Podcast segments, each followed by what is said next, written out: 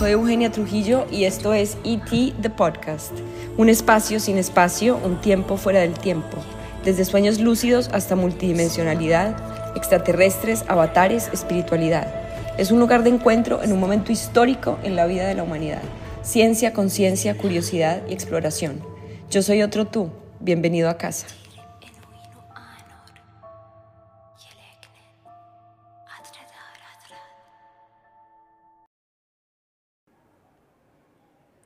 Hola a todos y bienvenidos a un episodio más de ET The Podcast. Estoy muy contenta de hacer este episodio y la verdad un poco nerviosa también porque es uno de los episodios más controversiales y quizás más complejos de abordar por su naturaleza, porque es algo que tiene que ver con todos, con las familias, con la relación con nosotros mismos, con otros y bueno, quizás tocará muchas sensibilidades. Seguramente muchas personas me pondrán la cruz o me estarán haciendo la hoguera, pero yo vine a incomodar también, a cuestionar, a provocar. Siento que ese es, es uno de los roles y me divierte también. La verdad lo hago con amor, con un poco de reverencia y con la humildad de no saber, de seguir aprendiendo cada día y de honrar esa ignorancia, con la apertura de, de escuchar siempre y de, y de contemplar realidades diferentes. Ayer veía una charla de Ewan McGregor que decía que algunos teníamos ese papel de hacer de tontos, to be the fool, de hacer de locos y pues digamos que yo asumí también este papel y me encanta también ser irreverente, provocar, cuestionar. Entonces pues hoy hablaremos sobre las relaciones del futuro, lo que se llama también relationship anarchy o anarquía relacional eh, sobre la antinormatividad. Entonces quiero empezar con esa definición de normatividad, que es básicamente las reglas o las leyes implícitas que están establecidas en una sociedad o en un grupo. Y pues yo no nací en Ámsterdam, nací en Manizales, Colombia, y digamos que vengo de un contexto donde hay muchas reglas tácitas, programas y donde abunda esa normatividad. Obviamente también tengo que decir que me siento muy orgullosa de ser de Manizales, de ser colombiana, por una cantidad de razones que hoy no vienen al tema, pero indudablemente pues nací en un contexto que ha sido por muchos años regido por unas reglas tácitas.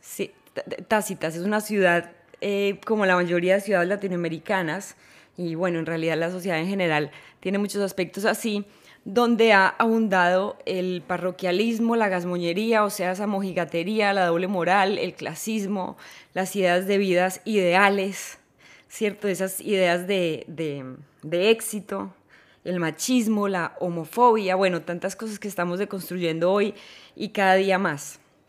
Porque también creo que poco a poco pues vamos abriéndonos paso a actuar desde un lugar de respeto, de libertad, de inclusión y de empatía con el otro. Entonces, pues quiero empezar esta historia con una, con una historia personal eh, y es pues, eh, bueno, resulta que una vez, hace más o menos dos años, eh, me enamoré perdidamente de una persona. yo venía de una relación de cinco años, luego empezó el COVID y estuvimos pues en todo este tema del COVID y yo con, con varios temas pues internos que estaba organizando. Y después del, del COVID yo me sentí como en un momento muy, muy fénix, muy fénix en la parte en la que renace, no en la parte en la que se quema, que estuve varias veces ahí también, eh, sino en esa parte en la, en, la que renace, o sea, como que había una nueva vida en mí, estaba muy motivada, muy contenta, muy cómoda, digamos, en, en, en, en mí misma, como con, con mucha alegría y llegó una persona de la que yo me enamoré mm, perdidamente. Eso fue un enamoramiento fugaz, bueno, muy rápido, quiero decir, y, mm, y, me sentí como de 15 años. Realmente fue algo muy bonito, muy inocente, me daban mariposas en el estómago, pensaba en esa persona todo el día, me daban unos nervios impresionantes. Eh, fue algo pues muy, muy, muy bonito. Esa persona no vivía en Barcelona, donde yo vivo actualmente, sino que vivía pues en otra ciudad. Em, y digamos que lo que me pasó es que pues estando con esa persona, yo conocí a otra persona y me enamoré también. y me enamoré eh, bueno, y me, y me, gustó, ¿cierto? Digamos que hubo mucho boqueteo y yo decía, pero ¿cómo puede, puede ser que yo esté enamorada de una persona?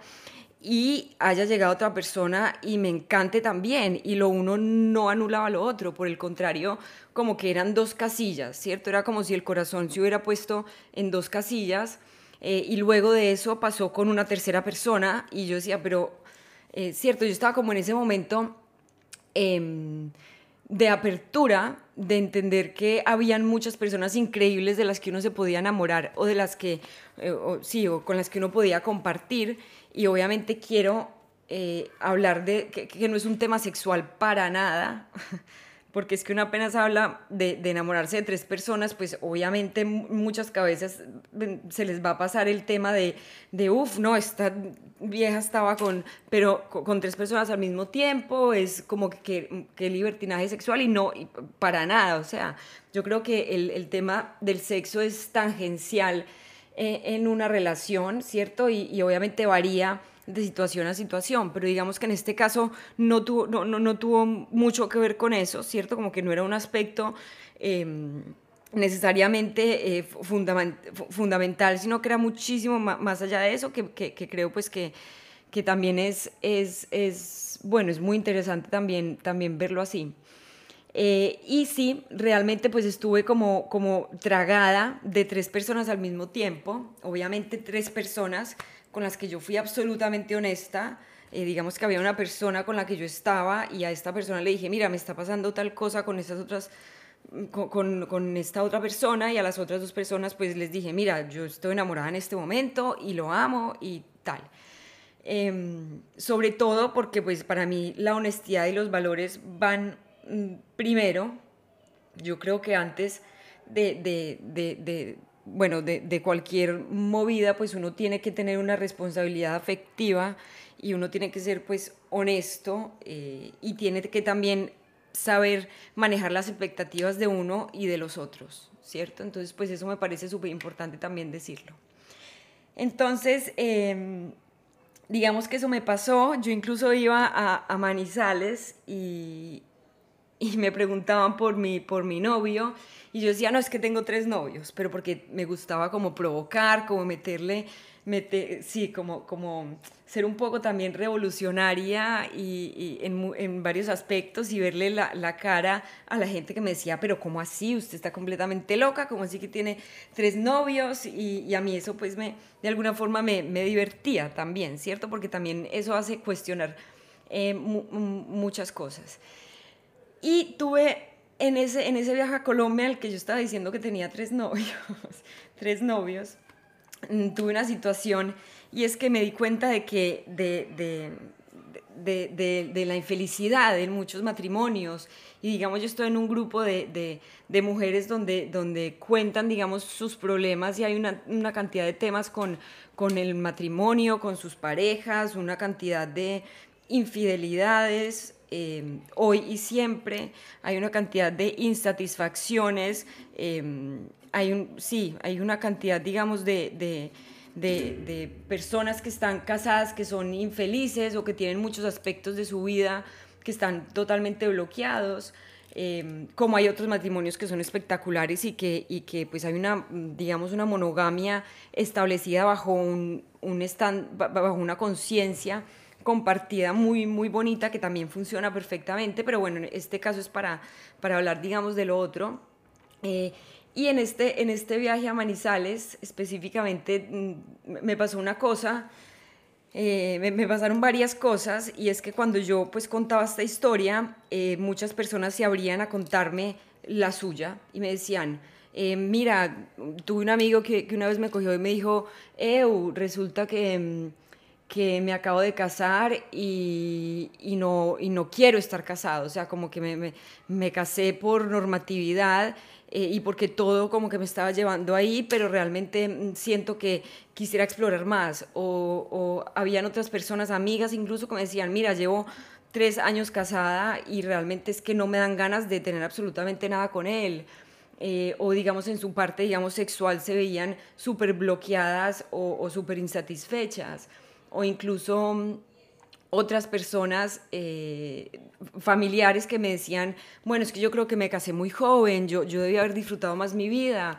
Entonces yo siempre me cuestionaba como este hecho de, eh, ¿será que uno con el matrimonio tiene que eh, acabar las mariposas en, la barriga? Yo, como que yo me rehuso a, esa idea de que, de, que, de que uno por estar en esa idea, de, matrimonio o de relación para toda la vida, pues simplemente se tiene que, rendir a que, a que, hasta ahí fue, ¿cierto? De que uno no podía, digamos, eh, sí, sentir algo por otras personas o, ser honesto con uno mismo. Entonces, realmente me, me empecé a cuestionar muchas cosas, investigué un poco sobre el tema de la antinormatividad y de la anarquía relacional y, encontré cosas que a mí me parecieron fascinantes, de que realmente uno puede diseñar su relación, ya sea monogamia o no monogamia ética, o relación abierta, o poliamor, eh, ¿cierto? De que hay una posibilidad de que uno pueda diseñar su relación y realmente ser feliz. Em, a mí también me, sorprendió porque, porque viendo, digamos, muchas personas, muchas, muchas personas, muchos casos cercanos, muchos blogs, muchos forums de, mujeres que, que cuentan cosas sobre sus relaciones, pues me doy cuenta de que es un tema que tenemos que construir eh, y que realmente uno tiene que eh, montarse, digamos, en ese barco de las relaciones, pero desde una forma consciente y honesta con uno mismo y con otros. Entonces, eh, muchas veces pensamos pues, que, la única forma de uno tener eh, una relación eh, o de que hay una única forma de tener una relación o de que la familia tiene que ser de X o Y manera. también obviamente por, por tener, digamos, esos, esos pensamientos un poco más que vienen de, la iglesia y de la, y de la religión y de cómo está construida la sociedad actualmente, pero mucho más allá de, eso es como por nuestros, nuestros nuestra construcción social alrededor del matrimonio, de la institucionalización del matrimonio y de la idea de, de, felicidad o de la idea de relaciones que son aceptadas eh, en nuestros círculos. Eso es lo que yo quiero venir a cuestionar, porque básicamente yo creo que todos queremos ser felices a largo plazo y todos queremos tener relaciones que sean eh, satisfactorias, que nos nutran de muchas maneras. Queremos que, que todos los aspectos de nuestro ser estén, digamos, alineados y balanceados y pues hay muchas veces en los que uno se mete, digamos, en una relación o en un matrimonio y esto lo digo porque conozco de mano muchas situaciones de, matrimonios, de, matrimonios mm, que no están funcionando y que simplemente siguen ahí por un tema logístico y por un tema social, eh, por un tema, digamos, de mm, de cumplir con esos cánones, de porque esta es como mi vida debería, debería ser, porque cómo le voy a hacer esto a mi familia si mi familia cree que esta es el ideal perfecto de familia y de vida que yo debería tener, si este tipo o esta tipa con, la, con, el que yo me metí pues es un partidazo, ¿cómo lo voy a dejar? Pero por otro lado, no estoy contenta con, con la mayoría de aspectos de mi relación.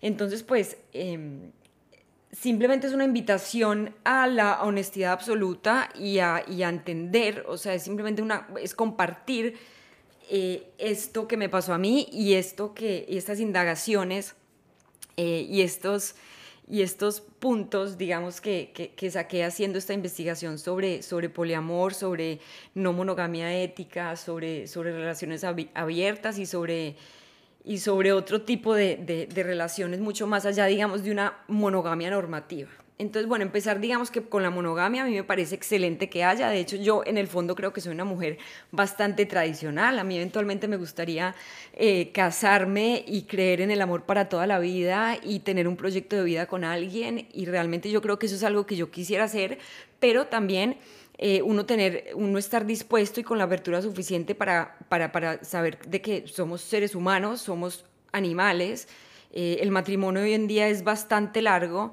Eh, en el momento en el que se creó la institución del matrimonio, pues realmente teníamos un lifespan, o sea, una vida de, de muchos menos décadas de la que tenemos hoy en día, ¿cierto? Antes, anteriormente, las parejas, digamos que mm, se casaban, tenían hijos, se morían. Hoy en día eh, se casan, tienen hijos y pasan unos 40, 50, 60, hasta 80 años y, y podemos seguir con la misma relación. Entonces, es básicamente para hacer de esa felicidad algo mucho más sostenible en el tiempo y empezar a ser radicalmente honestos con nosotros mismos y con el otro.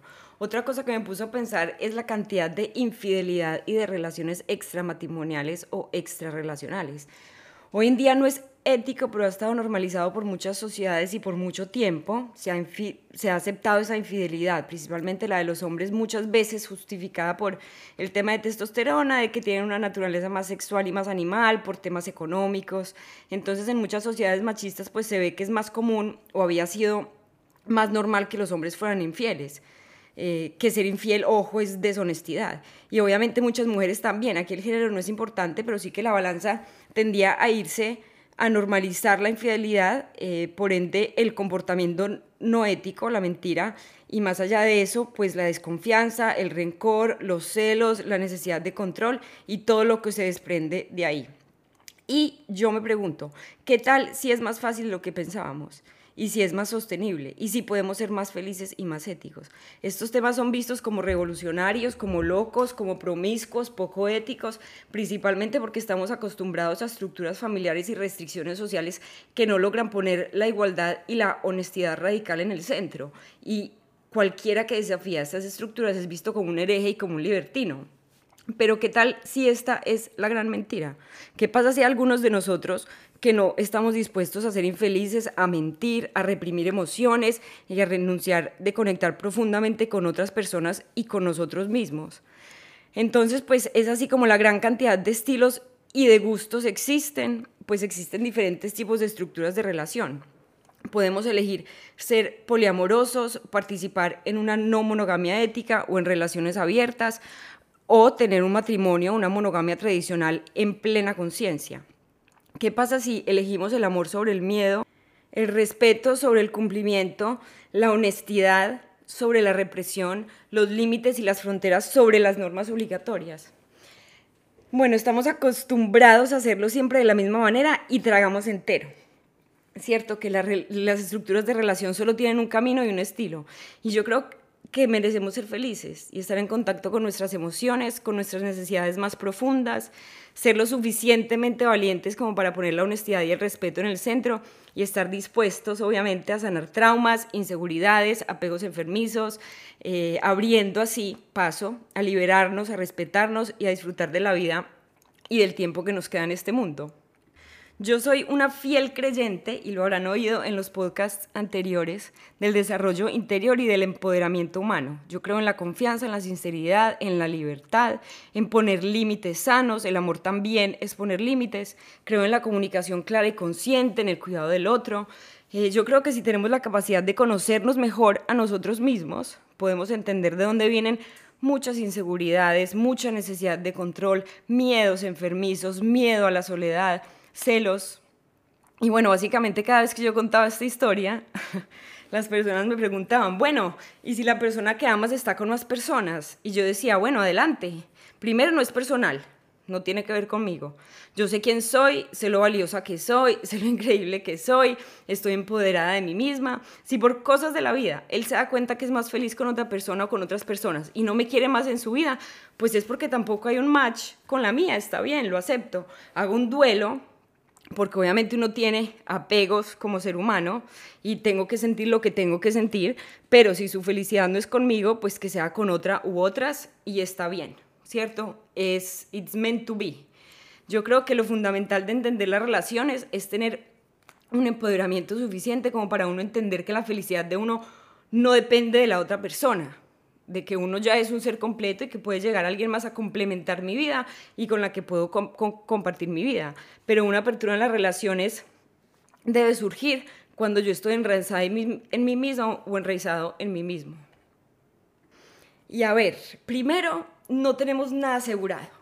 ¿Quién nos asegura que una persona no se va a enamorar de alguien más en una relación abierta? Y yo digo, ¿y quién me asegura que no se van a enamorar de alguien más estando incluso en una relación? Lo que ha de ser, será. No por poner más control, ser más celosos, tener un título, aseguramos que alguien no se enamore de alguien más. Entonces, si se va a enamorar de otra, bien puede pasar estando conmigo y no estando conmigo. Entonces ese es un tema importante, el tema de control y de pertenencia. Ese es uno de los conceptos de relación que a mí me molesta más, ¿cierto? El tema de tú eres mío o de que alguien nos pertenece. Y en primer lugar, nunca hemos tenido el control ni propiedad. O sea, nosotros nacimos solos, ¿cierto? Realmente si una persona llegas a complementar, pero nunca es que esa persona nos pertenezca, porque la vida cambia, se mueve, evoluciona, las cosas a veces se caen por su propio peso y realmente lo que es, es cierto, lo que es verdadero, pues permanecerá. El hecho de forzar o de fingir nunca va a ser sostenible a largo plazo ni satisfactorio, ¿cierto? Forzar para controlar o sostener algo nunca va a ser sostenible en el largo plazo ni en el corto plazo. Eso simplemente no es sostenible. Tenemos es que entender que nosotros realmente no controlamos nada excepto a nosotros mismos. Entonces nunca hay esas garantías de amor o de estabilidad cuando, cuando parten, digamos, de un tema mm, de prohibición o de un tema de control o de un tema de sostener, digamos, algo por X o Y motivo que se aleje, digamos, de esas motivaciones intrínsecas que uno tiene como ser humano. Realmente eso es una ilusión de control, de estabilidad y de propiedad, porque nunca hemos tenido control sobre otras personas ni sobre nuestras propias relaciones. Nunca hemos tenido y nunca seremos dueños de nadie más que de nosotros mismos. El miedo, el control y las expectativas crean esa desconexión y un conflicto a largo plazo. O sea, que si uno quiere estar en paz, debe saber que uno no puede controlar, uno solo puede amar, confiar, sanar y abrir espacios para una comunicación abierta. Hay que tener en cuenta que esto se trata de todas las relaciones, para matrimonios o padres de familia o madres de familia que me están escuchando, es simplemente uno poder retomar su capacidad de amor de verdad. Y sé que hay muchas personas espectaculares que me escuchan, recién casados, comprometidos, matrimonios de muchas décadas, eh, y va para todo el mundo. ¿Cierto? Esto es una invitación a buscar ser felices, honestos, a liberarnos de condicionamientos y a tener la posibilidad de que nuestras relaciones y de que nuestra vida pueda ser más satisfactoria. Yo hago énfasis en la historia personal que tuve porque me di cuenta también que en ese momento de mi vida estaba abriéndome a conocer otras personas eh, y que muchas veces inconscientemente hemos esperado o esperamos que una persona satisfaga todas nuestras necesidades y no necesariamente tiene que ser así, puede, con, puede uno conectar con personas desde muchos niveles y esos límites y esos detalles los puedo comunicar, primero conmigo misma, teniendo claridad de mis motivaciones, o sea, de dónde viene este sentimiento o esta necesidad, em, de nuestras necesidades, ¿cierto? Cada persona es diferente y necesita cosas diferentes, y de nuestros gustos o formas de abarcar la vida. Yo realmente creo que es momento de acabar con el autoengaño, de pensar que porque siempre ha sido así, tiene que seguir siendo así. Hay muchas relaciones que fingen esa realización como seres humanos, pero es falso, es solo una máscara que nos blinda de tener una satisfacción más verdadera. A mí no me cabe en la cabeza que uno tenga que cumplir con algo o ser infeliz solo por el que dirán.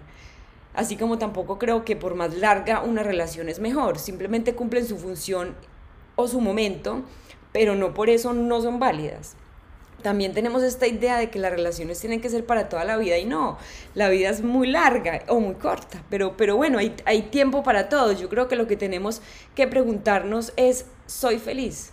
Me siento respetada, amada, escuchada, valorada, respetado, amado, escuchado, valorado. Y si la respuesta es no, pues empezar a mirar hacia adentro y tener la valentía de ser honestos con nosotros mismos, la capacidad de discernimiento de saber de dónde viene nuestra insatisfacción y si no sabemos, pues la voluntad de ir hacia adelante a buscar esas respuestas o a sanar esas heridas. Entonces muchas veces estamos en relaciones por miedo a estar solas o solos. El miedo al vacío es más grande que la, que la insatisfacción o la miserable comodidad. Ojo, el miedo al vacío es más grande que la insatisfacción misma o la miserable comodidad en la que estamos. Yo he estado en vacío tantas veces, en momentos de absoluta soledad Y ojalá fueran de esas soledades monásticas, pero no.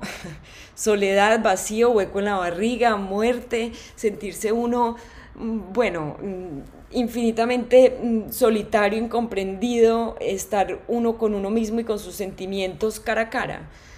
Eh, muchas veces nos da mucho más miedo enfrentarnos a nuestro silencio y a nuestra realidad interna eh, y por eso vamos postergando nuestra felicidad y llenándonos de tantas cosas que nos mantienen supuestamente a flote, porque realmente es una idea. Muchas veces creemos que la no, nos creemos esa mentira de que está todo bien, de que a pesar de todo, bueno, soy feliz, eh, de que así son las cosas, de que ahí me mantengo, pero nos acostamos por las noches dándole vueltas a los mismos temas por miedo a dar un salto, por miedo a hacer el trabajo interno, a enfrentarnos con nuestros miedos más profundos, con nuestras inseguridades. Y la verdad es que la felicidad o la paz o la satisfacción está justo después de eso. La libertad está justo después de la incomodidad, del vacío, de sentir ese dolor que hemos estado reprimiendo, de encontrarnos cara a cara con nuestras sombras, de honrar los miedos, de sacarlo todo a la superficie y enfrentarnos por fin a eso que nos daba pánico sacar, pero que una vez lo transitamos nos damos cuenta de que no era tan grave.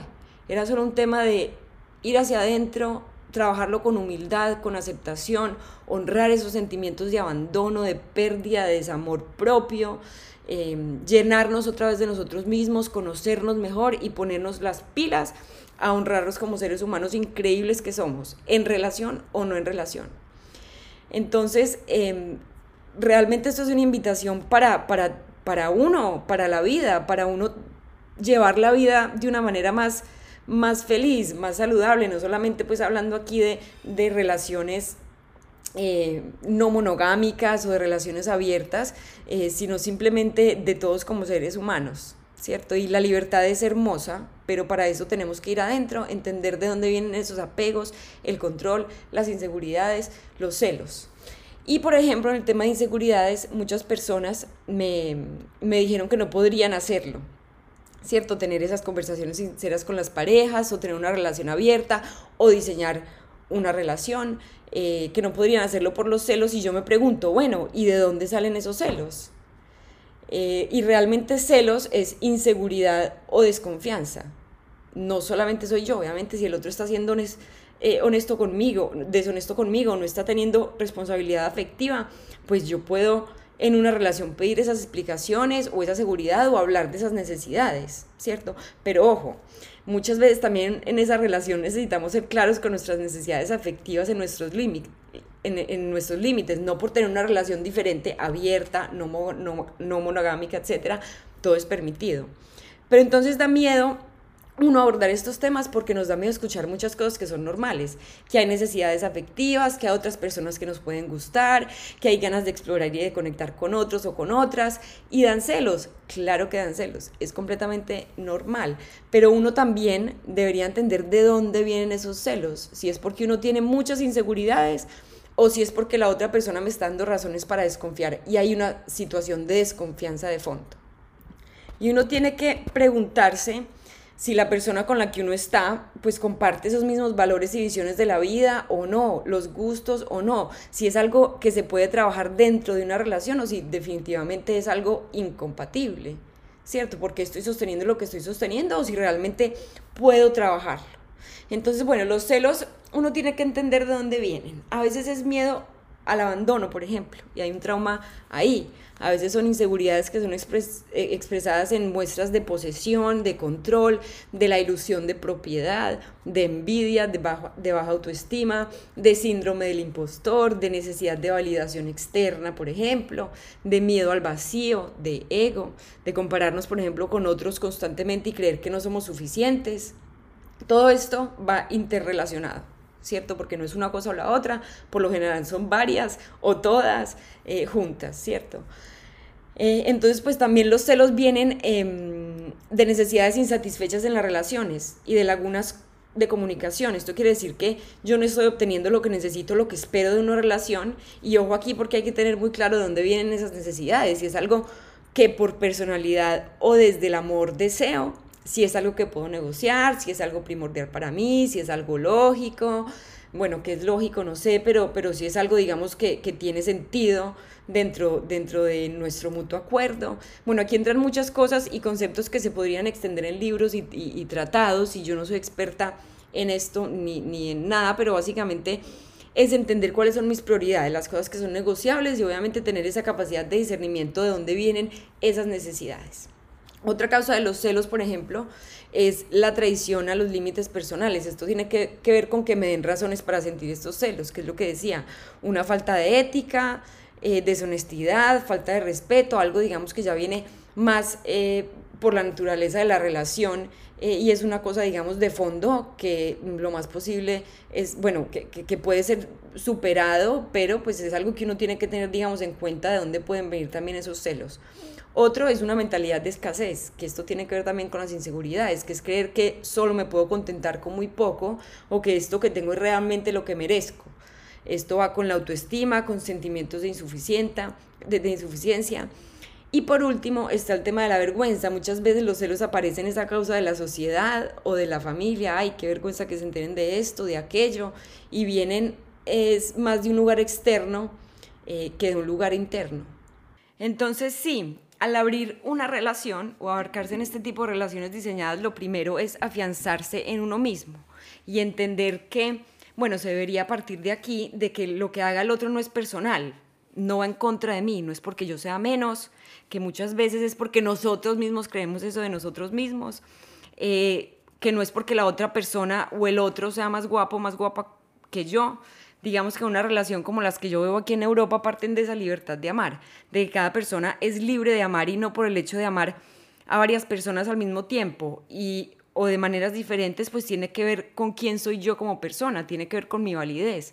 Eh, a veces puede ser así, sí, pero si a mí eso me pasa en este momento y yo digo, bueno, pues la otra chica es más bonita, eh, quizás la veo más linda que yo y me tocará en esa herida de inseguridad, pero al mismo tiempo diré, bueno, lo amo y que sea feliz, ya encontraré yo el amor y soy increíble como persona y esto no me lo quita nadie. Eh, también es que le damos mucho el poder al otro de nuestra seguridad y eso nadie nunca nos lo va a dar. Si nosotros no tenemos esa seguridad y esa validación de nosotros mismos hacia nosotros mismos, pues se reflejará en nuestras relaciones hasta que aprendamos la lección y decidamos ponerlo las pilas a trabajar en nuestras inseguridades, traumas de abandono, necesidades de validación, etc. Entonces aquí quiero decir que sí, que uno podría diseñar su relación. Por ejemplo, y solo para ejemplificar, hay relaciones poliamorosas, por ejemplo, eh, que tienen muchas modalidades, ¿cierto? No es que una estructura sirva para todo el mundo. Por ejemplo, hay relaciones abiertas o no monogamias éticas que parten de don't ask, don't tell. O sea, no preguntes y no cuentes, ¿cierto? Que la otra persona pueda hacer lo que quiera, pero uno no necesariamente se quiere enterar de los detalles o viceversa, que uno puede salir con otras personas, pero no cuenta detalles. Otra modalidad que existe es kitchen table polyamory, que se traduce a poliamor de mesa de cocina. Esto suena rarísimo, pero es básicamente eh, que todos podemos vernos las caras, sentarnos juntos a cenar o a comer como una familia feliz y aceptamos los múltiples amores de los otros. Eh, por ejemplo, también hay unas modalidades donde hay una pareja principal y se abre la relación a que se pueda tener otras relaciones por fuera de esa relación. Y existe, por ejemplo, algo que se llama One Dick Policy. Como quien dice, solo puedo tener penetración con una persona o sexo con una persona y con el resto pues puedo coquetear, salir, darme besos, ir al cine, tomarme un café, eh, hablar de un libro, ir a la playa, hacer cosas, pero sin esa parte, digamos, eh, sin penetración, ¿cierto? Esto es simplemente para ejemplificar que hay muchas modalidades de eh, diseñar una relación otros límites, digamos, que se pueden eh, poner en relaciones abiertas o en estas relaciones diferentes es que cada uno es libre de salir y de hacer lo que quiera, pero por ejemplo no te vayas de, vacaciones con la familia del otro. Digamos, eso puede ser un límite importante para alguien. Bueno, yo creo que hay de todo y, por eso la comunicación es clave y los límites y las reglas deben estar súper bien establecidos y delimitados eh, incluso existen coaches y consejeros de relaciones abiertas o de este tipo de relaciones diferentes, poliamor, no, monogamia ética, eh, donde mm, uno puede entender cuál es su tipo de relación ideal para uno lograr ser feliz y sentirse satisfecho en la vida. Eh, a veces amamos mucho a una persona, pero no queremos terminar la relación, pues podemos realmente diseñar estructuras de relación consciente y basadas en valores que hagan que esta experiencia de vida sea rica, interesante para mí. Al final tenemos una vida y esto nos hemos dado cuenta en los últimos años y creo que lo fundamental es poder ser honestos con nosotros mismos y con el otro y tener la valentía de abrirnos a disfrutar la vida plenamente sin necesidad de toxicidad, de engaño, de mentira, de falta de respeto, de infelicidad. Yo sé que esto es mucho para digerir, pero yo realmente estoy convencida de que tiene que haber una salida sana a este tema tan complejo. Realmente estamos eh, cansados, o yo por lo menos veo que estamos cansados de estos temas como que se muerden la cola, como que no hay una salida a esto y, es un tema de romper esos patrones y esas cosas que, con las que nosotros creímos. También tiene que ver mucho, digamos, con el tema religioso, también tiene que ver mucho con el tema, digamos, de la institución del matrimonio, del, de, de los hijos. Obviamente yo sé que es una parte gigante y también, digamos, eso complejiza todo, pero siempre hay una forma.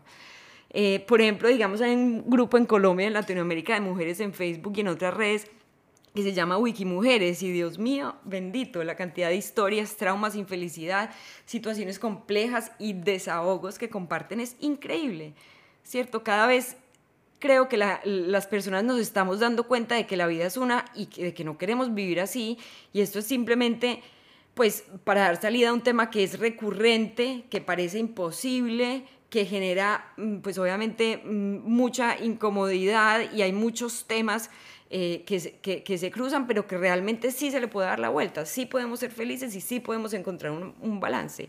Con esto no estoy diciendo obviamente pues que una relación monogámica no funcione, repito, para nada. Esto es un tema, digamos, de uno entender qué funciona para uno y de uno tener el tema de celos, el tema de inseguridades, el tema de propiedad, como que todos estos temas uno realmente conocerse y uno también conocer al otro y que el otro se conozca y si hay un punto, digamos, de convergencia en el que nosotros podamos eh, hacer, digamos, de, de, la relación algo más duradero si, si es compatible y si no es compatible, pues entender también que no es compatible. Eh, y yo creo que esto es el futuro, en el momento en el que estemos más limpios de, de estos condicionamientos, patrones, programas, tener que, ¿cierto? O demostrar que, o demostrarle a mi familia, o demostrarle a, mi sociedad, o, o, o, que me vean de tal forma, ¿cierto? Eh, creo que vamos a llegar a darnos cuenta de que prima nuestro bienestar y si no hablamos de estos temas, por más difícil y complejo que sea, pues no vamos a lograr ser felices o tener satisfacción en nuestra vida. Obviamente para esto se, se, requiere tener una base de valores, de transparencia, de querer lo mejor para el otro, de entender que el amor no es posesión, de entender que el amor no es control, de amar de verdad y empezar por nosotros mismos. Y aquí desde mi parte más hippie y también conectada con el tema espiritual, incluso con el tema extraterrestre, porque en otras dimensiones viven eh, un amor muy libre, pues yo creo que somos no binarios por naturaleza en muchas maneras y de que hay una gran escala de grises eh, y nos, todo es blanco o negro, ¿cierto? El amor no es un recurso limitado, eso es súper importante. El amor no es excluyente, sino incluyente, que realmente donde hay amor hay ganas de que el otro sea feliz, de que el amor no es constrictivo, que nuestro corazón tiene muchos cajones, que no podemos seguir sexualizando todo y creyendo que por uno querer ser feliz y honesto con uno mismo significa que me voy a volver un loco a dárselo a todo el mundo, porque es que esto es, esto es lo primero que, que, que me daba cosa, digamos, de abrir este tema de, que por esto es que uno pues tiene que ser un libertino. Al contrario, o sea, yo conozco personas que están en relaciones poliamorosas que no tienen nada que ver con sexo y que son súper cuidadosas, respetuosas con su integridad física, con su sexualidad sagrada. O sea, como que también para mí, y, personalmente lo digo aquí, es algo sagrado para, para uno, ¿cierto? Ojalá uno pueda hacerlo desde el amor absoluto y desde la pura conciencia. Eh, siempre, ¿cierto? Eh, sí, o desde, o desde un lugar, digamos, de honestidad con uno mismo. Em, entonces, sí, con esto también quiero decir que, que, no siempre este tipo de relaciones funcionan. ¿saben? A, veces hay personas que quieren vivir de poliamor por miedo al compromiso, por ejemplo. Eh, un, es clave no entender de dónde viene mi deseo de conectar con más personas. Viene de un lugar de reafirmación, de validación, porque también, digamos, hay ese tipo de, de, de situaciones. O sea, somos seres humanos imperfectos en todo. o sea, entonces por eso uno tiene que hacerse el autoexamen eh, y mirar muy adentro a ver qué es lo que hay ahí adentro, ¿cierto? Si hay, si hay necesidades insatisfechas en las relaciones actuales o si por el contrario pues proviene de un lugar genuino de conexión, de expansión, de curiosidad, de yo digamos eh, que, me nutra como persona, de evolución personal. Em, sí, digamos, e, es complejo, pero por eso digo que uno debe empezar por uno mismo, de entenderse internamente para poder entender qué quiere y qué le funciona a su vida. Eh, también decir que hay momentos de la vida, uno también puede tener la libertad o coincidir con personas o tener momentos en la vida donde puedes entrar y salir de las estructuras. Uno puede estar un rato unos años monógamo, después se da cuenta de que no es feliz con su pareja, después tiene una época de una relación abierta o de una no monogamia ética, después uno vuelve de pronto a la monogamia porque realmente quiere eh, construir un proyecto con alguien más. O sea, yo, yo, creo que la clave es que uno puede explorar desde la honestidad y uno, o, uno puede elegir ser radical. La conciencia es la clave, escucharse a uno mismo, conocer sus motivaciones es crucial. Eh, y yo creo que si nos permitimos ser fieles a nuestra propia naturaleza, podemos conectar de verdad y dignificar nuestras relaciones, haciendo incluso mucho más sostenible una relación monógama. No se trata, repito, ni de sexo ni de, ni de libertad sexual necesariamente. Em, se trata de la libertad de conectar con la gente a cualquier nivel que tenga sentido para ti.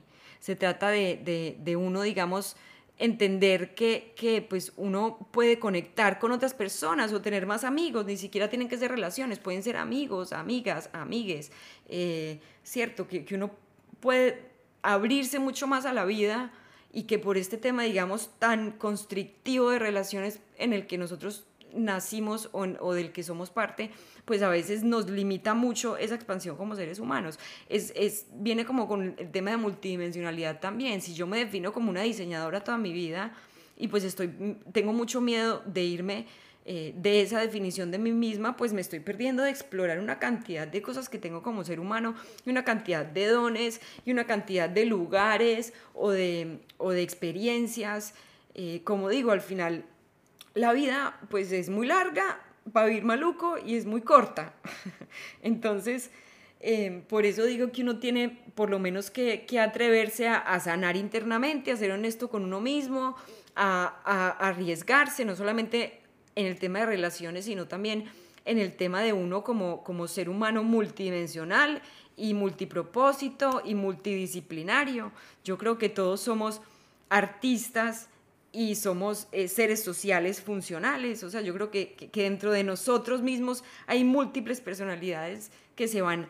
Eh, que se van volviendo cada vez más libres y más visibles cuando nos vamos conociendo más. Por ejemplo, en mi caso, em, pues yo siento que cada vez estoy más cerca a mi esencia y al estar más cerca a mi esencia, más exploro mi multidimensionalidad. Yo hoy creo que no soy ni diseñadora, ni estudié marketing, ni estudié humanidades, ni trabajo con empresas. Yo creo que soy una cantidad de cosas y me emociona porque sé que algún día voy a escribir un libro, o voy a hacer arte, o voy a bailar. Eh, baile contemporáneo eh, o soy emprendedora o cierto entonces yo creo que también viene desde esa parte de uno empezar a entender su verdadera naturaleza y de siempre siempre siempre eh, intentar empezar las cosas eh, bajo una, un tema, digamos, de principios éticos, un tema de principios éticos, un tema de honestidad, de transparencia, de responsabilidad, de responsabilidad afectiva, por un tema de, de, sí, como de, de, unos valores infranqueables en los que uno se tiene que basar para, para ser cada vez más feliz. Y con esto los dejo o sea, sé que hay muchas preguntas, yo también tengo miles de preguntas.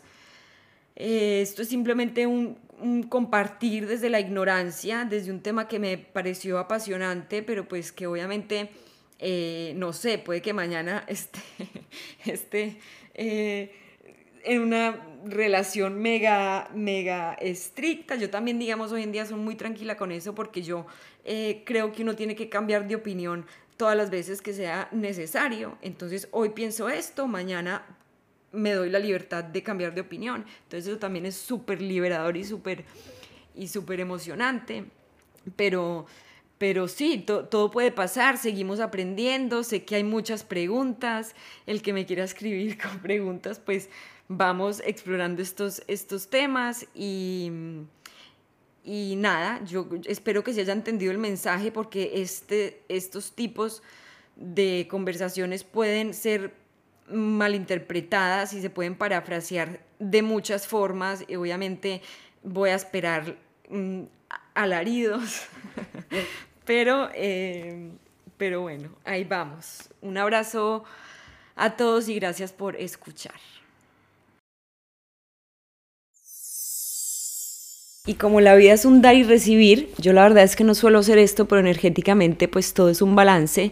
He abierto una página de Buy Me a Coffee, cómprame un café, donde pueden apoyar la creación de este podcast. El link lo encuentran en la descripción del podcast o en el link envío de mi Instagram arroba eutrujillo. Si les nace, pues sería genial. Esto es patrocinado por yo, yo y mi otro yo.